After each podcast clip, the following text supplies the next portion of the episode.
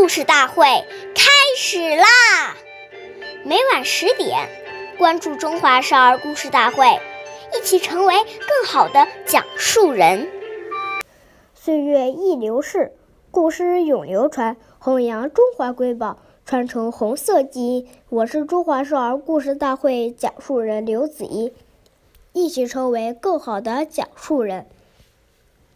今天我给大家讲的故事是《故事大会红色经典故事》第十四集《找祝兄去》。今天我给大家讲的故事是徐仲凶爷爷的小故事。徐仲凶爷爷之所以受到群众信任和爱戴，正如二十世纪四十年代初党组织给他的鉴定中所讲，他很懂得群众观。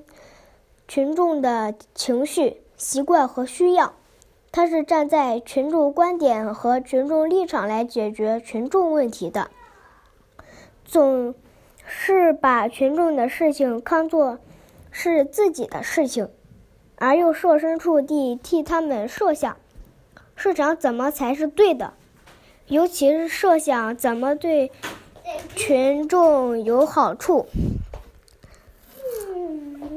而没有丝毫的主观主义气味，因此群众信任他，把他看作是自己人。当群众有困难时，就说找众兄去。